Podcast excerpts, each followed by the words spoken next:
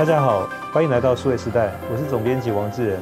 在这期节目里面，我们邀请到的来宾是数位时代的专栏作家陈休贤，到我们节目来。休贤你好，志仁好，呃，各位听众、各位观众，大家好。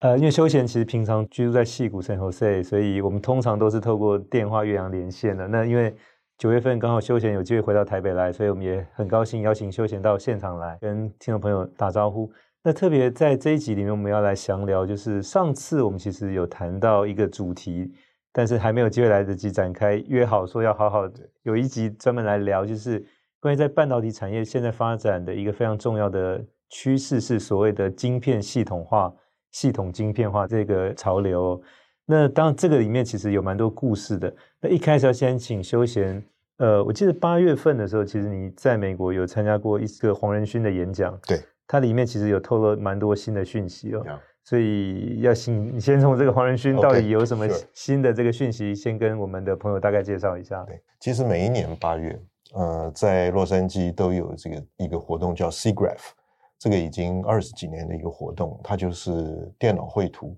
的这个专业的工作人员的一个会议。那我们也知道，在这个计算机电脑发展的过程中，绘图视觉的处理。这是一个非常重要的课题。那 SIGGRAPH 长期以来就是在学术理论以及实际运用上的这个讨论。那么，其实二零一八年黄仁勋 NVIDIA 推出他们新一代的这个 Hypermose Computing 的晶片的时候，就以那边为发展的 Announce 的这个平台。那黄仁勋特别用 Bet the Company 就把整个公司赌下去了这一句话来形容啊，他们当时的这个动作。那今年。我觉得很显然是因为这个 AI 的热潮，那么 NVIDIA 站在这个风口上面，那今年又在那边做了一次这个 keynote，那其实也非常有趣。听完以后就觉得它其实它整个呈现出来它的愿景、它的 vision，它现在在做的事情、它的这个 roadmap，它要走的这条路径，其实都跟我们在我们前面讨论这个系统晶片化、晶片系统化的这个大图像里头，其实我觉得跟这个大的潮流是相当吻合的。那么他在里头 announce 了这个新一代的晶片，新一代的这个 solution 的公版，也甚至包括了，其实就是台湾几家像伟创这些帮他做整个的 server。那同时也很有趣的，他提出了这个名字类似 AI computing 的这样一个概念。那么也同时他把他整个应用的重心在这里头特别强调是传统的企业和工业上的运用。那这是跟一般这个消费者运用。为主的这些厂商是一个很大的区别，嗯，那所以我不管是在云端、在工厂，以及就是所有这些 AI 运用上面，我觉得它它是非常富有野心的。对，因为刚好今年也是 NVIDIA 这家公司成立三十周年，因为从一九九三年到今年二零二三年，那最开始它其实做的是绘图晶片，就休闲一开始介绍这个所谓 Graphic Chip，那一直到大概九九年、两千年转型，那个时候有一个新的名词叫 GPU，其实就是这个 Graphic Chip 去演化。改的，因为那时候有 CPU，但没有 GPU，GPU 是后来才有的。那我记得我在两千年还是零一年采访他的时候，其实他那时候也反映一件事，是说当时其实绘图晶片比较像是一个配套，可有可无，那所以价钱比较便宜哦。所以，但他觉得不甘心，他觉得这个是一个很有发展性的一个产品，所以他当时讲说他不要去卖那个三十块一颗的绘图晶片，他将来要卖三百块一颗的。但现在其实他的很多的这个绘图卡，其实卖甚至可能超过一万美金以上的价格，所以。把他当年的那个想法具体也实现了。那当然，现在这个所谓图形处理的功能，不是只单纯绘图晶片，而是说它拿来做很多的 AI 运算，甚至现在在这个所谓自驾车的这个系统里头，那甚至是说它从这个呃图形处理的功能开始，也整合了很多其他的功能进来。所以这个是我们在谈所谓的晶片系统化的一个，就从一个晶片的一个供应商变成一个将来要整合许多的系统进来的。那在这个部分的话，就是说，呃，他在八月份的这个演讲有透露出一些更新的一些讯息，因为在五月份的 Computex 里面，当然还是跟比较多台湾这边的供应商，像伟创、像这个广达、像华硕等，那包含有一些就是做这些零零组件的这些厂商，其实因为这些是实际上要帮忙把他的晶片放到他们的产品里面去的，所以他想办法先要把这一群这个大家确保关系，然后会继续支持他。因为最终其实还是客户买的是这些硬体产品，那只是说硬体产品里面最好放的就是 NVIDIA 的晶片跟它的这个相关的这个系统了。但在美国的话，因为美国其实没有现在这些硬体制造的厂商，其实大部分都是做这个所谓的服务的，或者说相关的一些软体的公司哦。所以这个八月份的这个演讲，是不是有一些不太一样的讯息？我的感觉，SIGGRAPH 这个场合基本上是一个在场的人，大多数是应用的人啊，是它的使用者。那么黄仁勋在这边做这个 announcement，其实他所针对的这个潜在的这个听众群，其实超过这群人。但就像智人讲的，这个他虽然当年是一个影像图形的处理，刚好他非常适合。后来发现他非常适合这种 high performance computing 多序运算的这种需要，平行运算的这个对。对，那我觉得很很明显的就是说，黄仁勋 NVIDIA 看到的这个世界是把过去。这一个系统里面，除了它以外，有很多其他厂商可以做的事情，都慢慢整合进来。因为我们讲整个这个半导体产业的这个演进啊，不管从它这个整合度来看，从它技术发展，把很多不同的东西整合进来的这个这个方向，还有经济学的角度来看，很明显就是一家厂商它可以把越来越多中小型厂商做的事情，通通整合进来。在这个同时，大家对性能要求越来越高。它适合的这个运算的领域所需要的 performance，所需要的这个软体硬体整合的复杂度越来越高，所以就让这几个厂商越来越突。对，那特别像它其实在处理的，呃，其实在所谓的 data center 云端这边是很重要一块，因为现在很多的伺服器或储存器放在这个 data center 里面，那里面当然它会希望说最好都是放的是 NVIDIA 的晶片或者它的整个系统。那这一块就会牵到有许多提供云端资料中心，或者是说提供相关的这个服务的厂商，这些业者。那当然，这些业者现在看起来，大部分擅长都还是美国的厂商。就台湾的厂商在这一块相对是比较缺席的，但是这个硬体是台湾生产的，可是把它购买放到资料中心去，然后提供相关的，比如说频宽的服务、运算的服务，然后储存的服务等等，其实大部分是美国的厂商哦。因为现在前三名的这个 data center 的业者，就是从 AWS、Amazon 到 Microsoft Azure 到 Google 的 GCP，那包含就是说有一些相关的呃做 service 的厂商，我们在今天节目开始之前，秀贤也给我看那个，就包含像 Snowflake 这个，可能一般听众比较少听到，但其实也是提供跟这个对，或者可能之前像 VMware 像这一类的厂商，其实大部分都在美国，所以对黄仁勋来讲说，当然很重要的是说，那这一些对他来讲是客户，是实际上去采购 NVIDIA 的产品放到 data center 去的。台湾对他来讲是供应商哦，所以它是一个非常不同的哈，就他也需要针对供应商来喊话说，哎，最好是你们也一起研究 NVIDIA 的技术，这样在生产的时候优先考虑把这东西放进去。那当然对客户这边来说，说，哎，你在 data center 整个 operation 上面要达到更好的 performance，最好采购的也是内建 NVIDIA 系统。所以对美国是客户，对台湾是供应商，两边都要想办法去搞定，就是以确保说他的产品其实在市场上是被最多人。认可它的市占率是最高的。其实您提到一个很很有趣的事情，我觉得显然在那样的一个会场，你感觉 NVIDIA 它不再是一个 CPU、GPU 的厂商而已，它就是它就是平台，它就是那个 brand name 代表了这个应用。其实很有趣，这个回到我年轻还在做这个新闻工作的时候。嗯还有一个名词，application specific IC，嗯，ASIC，对，我记得很早那个时候，包括早期工研院电子所，他们在讲这件事情。其实你看现在，我们现在讲的这个晶片系统化，嗯其实它基本上我们看到一个方向就是 application specific，比如说 data center，过去可能中间的这个 data 的这个 server 里面，中间的 chip 加上其他的软体，变成一个 data center 的应用。现在它不以这个为满足。它的 application 就是 data center 这样一个很 broad 的名词，它把所有的硬体、软体相关的服务平宽，通通要整合进来。怎么去 manage 它？包括其中，我们看到现在为了适应这个新一代 data center，尤其在云端 AI 这这些应用上这种高度的需求啊，有新的这个 bus 汇流排的这个技术。在 NVIDIA 在这上面也是一个 leader，它就是把很多新的东西要整合进来。所以我们看到，我觉得它。基本上，它就是一个，在这个我看到在 SIGGRAPH 的这个 presentation 里面，它一再的用到一个名词，就是 AI computing。那换句话说，它把 AI 变成一个运算平台的这个概念已经拉上来。所以其实是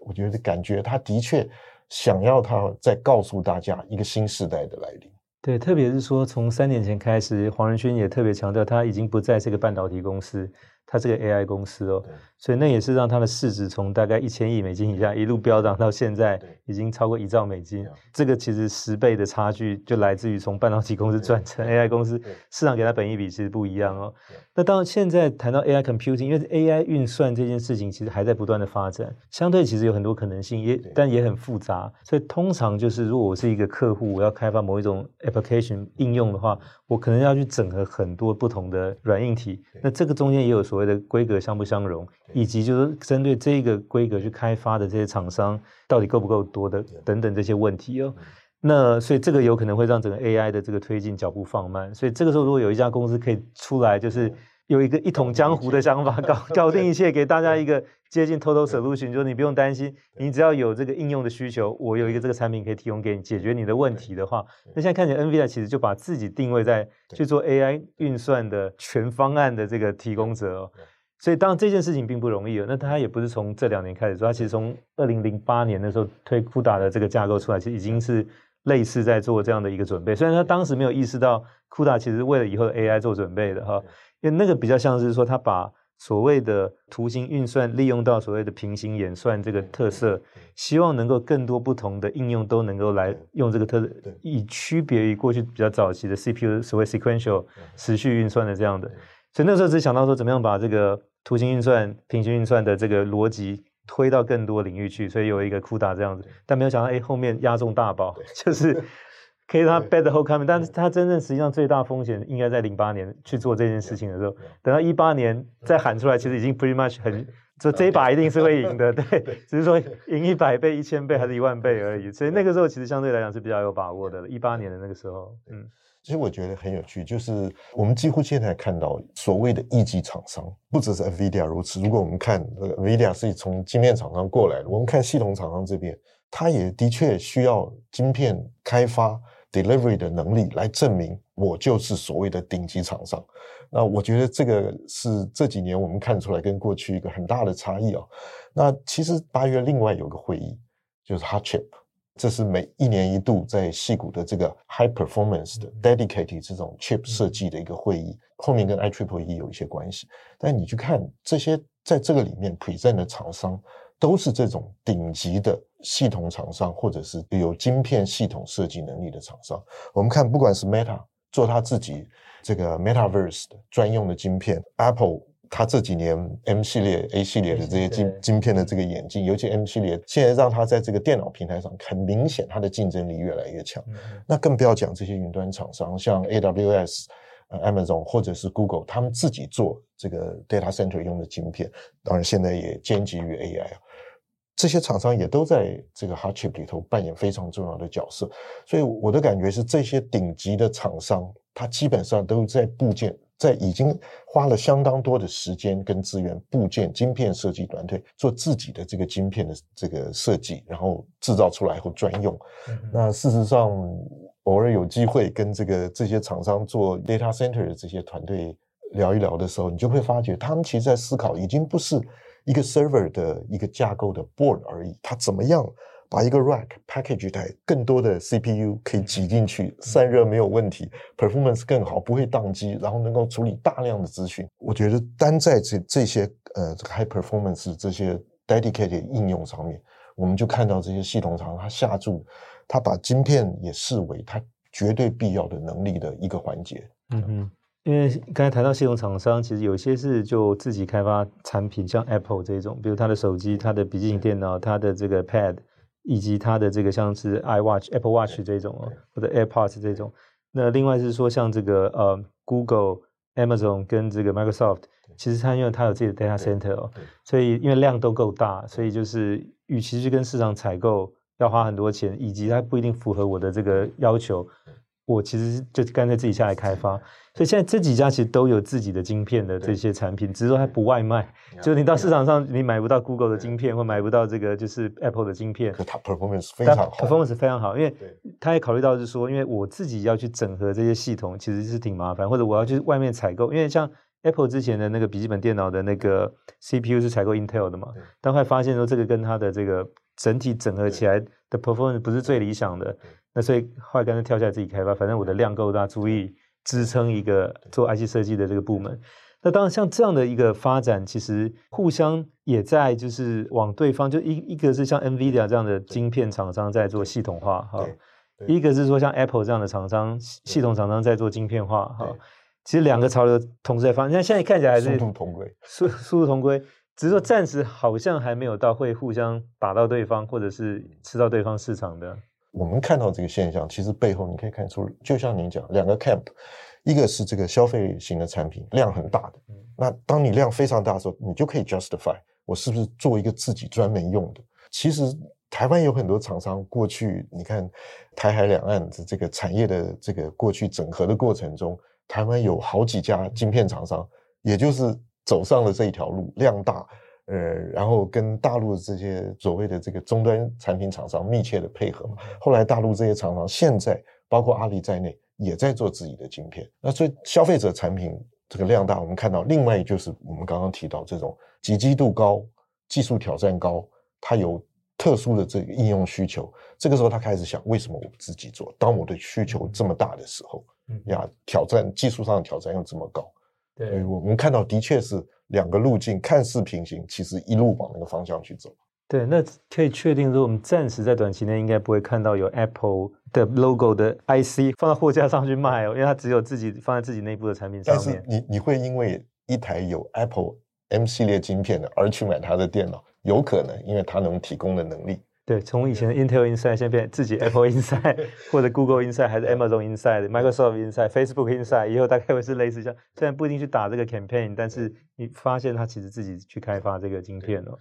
那回到其实刚才在谈晶片系统化，除了 NVIDIA，其实我们看 AMD 现在也在走一模一样的路哦，因为它从过去 CPU 到现在有 GPU。到买 Xilinx 这个所谓 FPGA，那 F FPGA 可能对一般听众来讲没有那么熟悉，但它基本上的功能是说，我现在如果要去模拟某一项硬体的这个功能，我除了买现有的 IC 搭配的 IC，如果有功能不足或需要改变的，FPGA 其实可以协助去做这样的调整，所所谓 emulation 哦，对，那就快速达到你要的。其实军用上面 FPGA 应用的非常多，其实军方是一直是 PGA 非常大的一个客户，对。因为它比较属于是任务规模小型、弹性调整的，而且军方愿意付比较贵的钱，但它量不一定多哈。对，所以像这种你要专门再去开 ASIC 或者一般大量来，不一定不 make sense，它可能就是需要几千颗而已哦。但是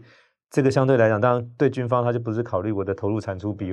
它投入产出比就在战场上面了。所以其实 AMD 也在走这个。那这个相对也是我们现在看到，就是它的本益比也可以超过两百倍以上了，就是它的市值也超过 Intel。虽然说大概现在也还不到两千亿美金，但是以 PE ratio 来看，其实已经相对市场给它的已经不是一个半导体公司，也是一个接近 AI 公司的。对，这样的发展下去，对台湾的厂商会有什么样的一些影响？我们当然看到台湾的，比如晶片。设计的厂商以及做系统的厂商会有什么样的影响？我的理解到目前为止，台湾的这些顶级的这些大哥级的这些这五六家重要的厂商，其实都跟这些顶级的系统厂商有密切的关系。其实也是，也就是他们生态系的一个环节。尤其在当牵涉到整个产品的软硬整合，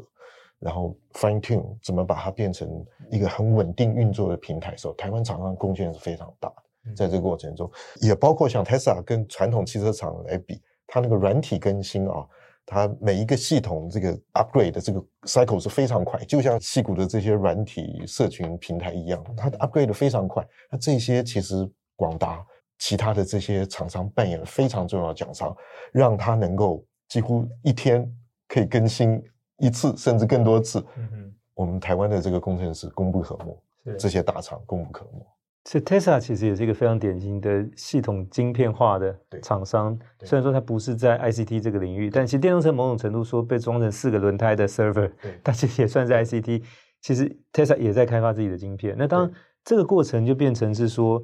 以前其实是你的系统厂商，特别是你的代工组装厂，可能会更多去帮你研究这一块哦。那现在随着是说这些客户本身也把原本的一些功能用晶片，而且用自行开发的方式去处理。那搭配的这些代工厂、组装厂，其实也要更了解他的客户。接下来他会往哪什么方向去？我得先准备好，等着他，或者至少要跟上他的脚步，不要落后。对，我觉得讲到我们以 Tesla 为例，讲到 Tesla 是非常有趣的。呃，其实我在半导体厂的时候就看到有研究厂商 share 的这个 information。后来我专栏里头也有提到，如果我们看一辆 Tesla 三它用的半导体的这个量啊，跟一个传统汽车比是四倍。那么这个传统汽车比如果是一，另外再加一个一，可能就是 battery，整个动力系统，再加一个一，自动驾驶，整个加上去四倍，所以它用量大，那价值高。另外一个是，当你走的，尤其走到自驾以后，基本上 AI 这些一定要进来。所以 Tesla 现在在做的晶片，除了它自己车用的这个 management 的这个晶片以外，它另外一个新的平台其实也是 AI。那为什么？因为就是因为自动驾驶，我们知道传统你要做自动驾驶，你都会看到很多车子带着雷达、带着摄这个 sensor 到处跑。戏骨也很多，在中国也很多。现在旧金山市区那个 Google 的那个自驾的那个智能车已经上路了。对，它那个为什么？它就是需要高精度的地图。它那个一般的这个 consumer grade 电脑里面的地图没办法用，它要高精度的地图，然后去实际的做 sensor 做了 capture 以后。它建构的高精度地图，还要用 AI 能力帮你去规划路线，嗯、怎么样趋趋吉避凶，而且是要 real time 的，你不能说我这个东西晚三十秒，那不行就发生车祸了。对，所以为了这个应用、嗯、Tesla 现在也做了专用的晶片。嗯、所以我我觉得 again，我们再回到我们刚刚讲 application specific，、嗯、这些 application 它因为真的有这样的需求，所以你必须要开发自用的 high performance 这个晶片，嗯、才能满足这样的需要。但修贤刚才其实提到这几家系统厂商，像 Apple、像 Google、Microsoft、Amazon，其实都是市值破兆美金的公司哦。Facebook 其实还没到兆，但是也接近了。NVIDIA 现在破兆了哈，AMD 也许还有比较长一段路要走，就是说。他们其实，在市场上被给予比较高的本益比，然后具有比较高的这个市值，所以他有能力去做这样的投资哦。但回过头来说，你要去配合他的这些系统厂商或晶片厂商，其实是门槛也提高，因为相对现在会用到这一类的，大部分都是比较先进制程，我们称的所谓七纳米以下的哦。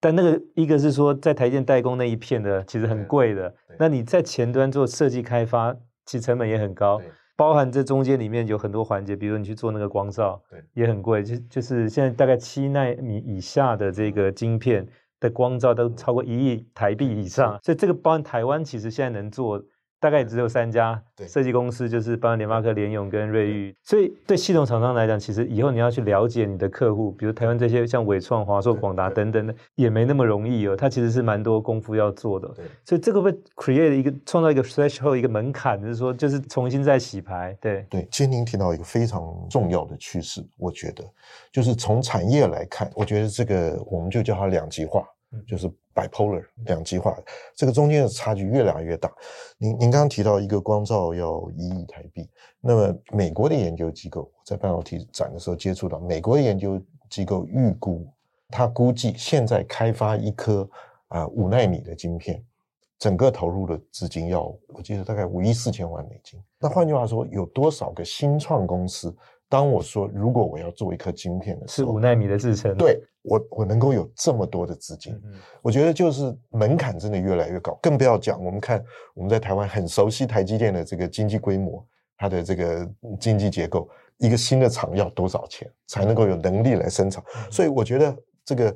它是一个非常残酷的淘汰赛，嗯、而且它对于现 incumbent 现有业者，当你很成功的时候。你是有条件，否则这真的是一个非常 bloody 的 game。那么过去在我们看戏骨那种传统上啊，创业环境里头，我们去开发晶片，然后当年 Intel 是一个小公司，NVIDIA 当年是一个小公司，跟张忠谋写信啊，请你帮我制造。我觉得这个门槛会以后是越来越高的。所以就是说，大概可能三五个人很有天分，然后回去自己设计一款晶片，对，这个时代应该 那个窗户慢慢关上了，对，越来越难。所以我觉得，其实提到这个也很有趣，也难怪我们看戏骨这些年来，以前他的创投在这个晶片公司早期的过程扮演很重要的角色。现在戏骨的顶级的创投对对半导体业，他认为是传统产业了，对他没有那么高的兴趣。为什么？我去投社群，我去投软体，我 time to market 很快，我花相对少的钱，我可以很快的决定成功不成功，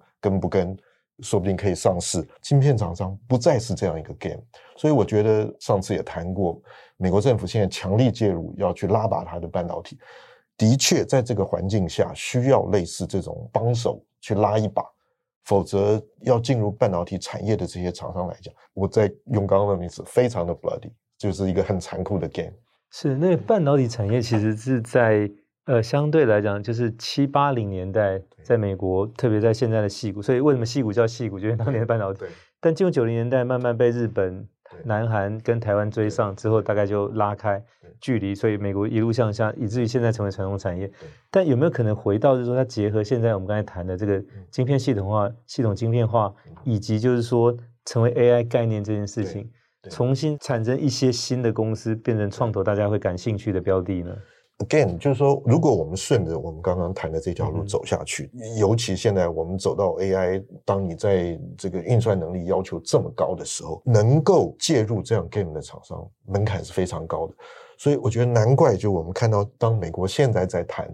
他们新的这个半导体业要怎么做时候，PPP（Public Private Partnership） 就是这个公司合作的这个。那在美国这种传统放任自由，都是个人就资本主义天下这个领域、这个地域里头，这个其实是一个过去不太能想象的。可是 again 高门槛，它让我们重新来看这件事情。那更不要讲，不管我们看亚洲的台湾、韩国、日本、中国，以及欧洲，过去我们讲 national champion 这种领导级的厂商，其实公部门、政府的确是扮演重要角色。那显然半导体的这个门槛拉高这件事情。又让这个东西回来了，更明显。是，那当然就是说，半导体其实最早也是跟这个军方研究有关嘛。那只是说中间，呃，到了这个民间来发展，而且发展还不错。但是也因为这样，就是慢慢的，其实从业者角度，如果是纯粹从商业利益考量，那就不会继续留在美国。那其实刚才修贤谈到这个呃 PPP，就是所谓的公部门、私部门的这个合作。那其实我们看到说，过去的半导体产业，其实在七八零年代的时候，在美国矽股，那也是为什么称为矽股的原因，就是半导体慢慢就是后来走到民间商用，然后为了利益考量，更多是往海外移。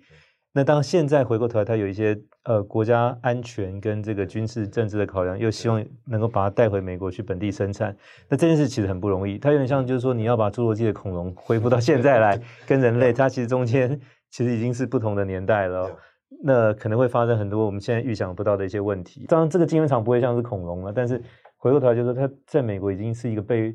被外移的一个产业，要重新把它带回去，它势必得有一些介入跟干预。那当然，现在政府扮演一个这样的角色哦。可是，如果是光是美国政府的补助这件事情，一开始可以这么做，你难道年年给他补助，国会也不会通过？一般民间其他企业，比如汽车厂也说我也要补助，大概就四年了。对对。那或其他行业也都会说，哎，我也需要补助，比如像现在好莱坞前一阵子罢工，那些也说为什么不补助影剧工业等等之类的，所以你会到时候会有很多不公平的这种声浪会起来。那当然这个也不是美国政府过去擅长做的事情，那通常是说尽可能让民间自己去发展，极少干预，除非是说发生像零八年金融风暴雷曼兄弟那样的问题，或者一九二九年大萧条，政府要介入，大部分时间政府其实不介入的。那再回过来看说，说那现在的这个半导体产业，当然在美国已经是传统产业了，会不会因为我们在谈的这个晶片系统化、系统晶片化，以及就是说开始结合 AI 运算的概念，重新创造一些 story、一些题材，被所谓的创投业者所所看重呢？我相信，在因为 AI 风潮的出现，其实我们已经看到了，现在在这个创投寒冬的这个时候。AI 创造了一个不小的一个高潮，那也有很多新的这个 startup 出现。但是我相信，因为我们刚刚讲的是半导体产业里头，它整个产业结构的那个门槛的改变，这件事情要用传统的方式直接让半导体跟这个 startup community 这么密切的结合，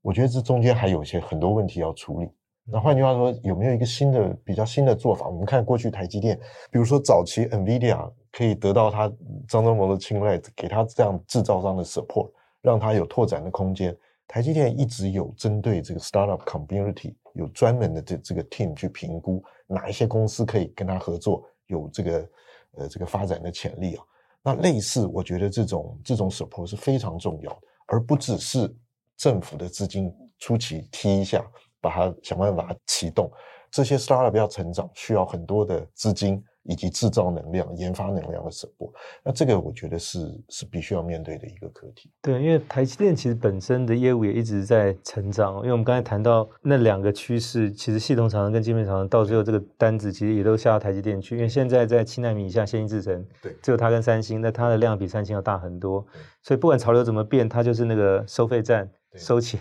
就你车子只要经过，就是不管什么车都要收费哦。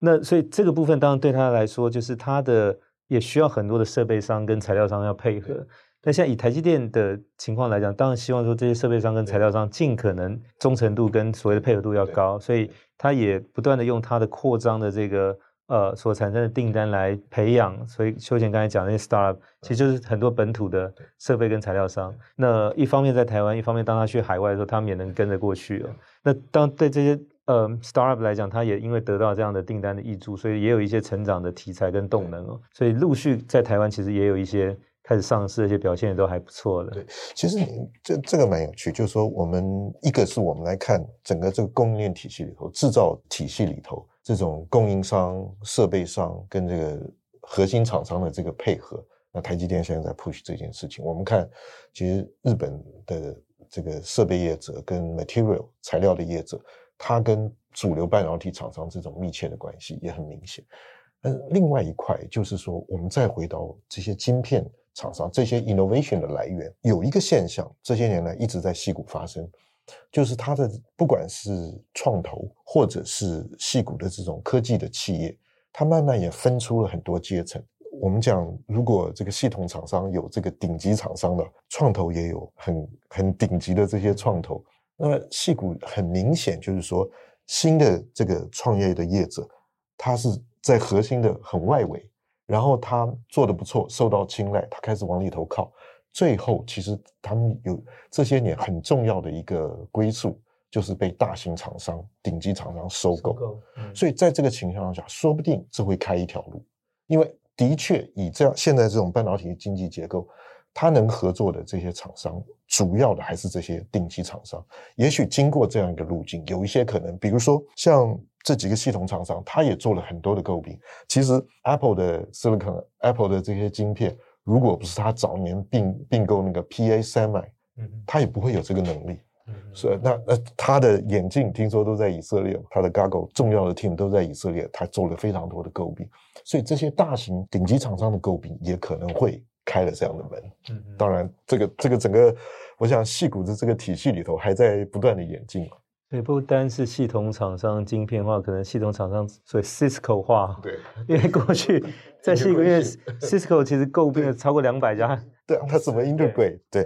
对。所以当现在就变成说，当你的规模够大，可用资源够多，但是你的速度怎么样确保它可以持续加快，不一定来自内部。百分之百的创新，而是说可能外面有很多好的创新的这些团队把它收购进来了。对，所以其其实我觉得，对于台湾的半导体业者来讲，不管它是核心的这种制造厂商，嗯、或者您刚刚提到这些设备 material 这种配合的厂商啊，就是说在这样一个整个半导体大环境演进的过程中。他们怎么样 define 营运的这个模式？他们 partnership 的这个模式，我我觉得其实非常有趣的。那那过去台积电他希望有这样的一批厂商，让他当进军海外的时候，他有更强的竞争力。那我想他在国外的经验也看得出来这种 relationship 的重要性。那台湾的这些厂商能不能够也也跟他一起快速的落地生根，跟他在那边配合，也会让他进军海外的时候顺利与否，也是一个要考虑的因素。当然，这个我们大概能预期是说，接下来的一些收购潮、购并潮应该会越越演越烈哦。那但另外一方面是说，有些时候收购也会碰到水土不服的情况。比如说以 Intel 来讲，之前收购这个 Mobileye，但后来现在还是决定让自己独立出来 IPO，当然也很成功哦。以及他之前打算收购这个 Tower 半导体，但现在宣布是说那就放弃，而且愿意付这个分手费哦。就说那因为很多时候。你在外面其实保持一个独立性，它很多弹性调整很快速，但进到一个大公司，有一些流程条条框框 process 的一些东西，有时候挺复杂的，甚至有一些可能呃办公室政治，还是说整个资源分配等等等，反而让一家本来就是很有活力的新创公司，后来开始慢慢体制化，对，那所以我我想合合分分，就是这个本来就是。行业的一个正常的，但是现在看到是说，如果我们要加快这个创新的节奏，那势必是说这些大公司跟新创公司的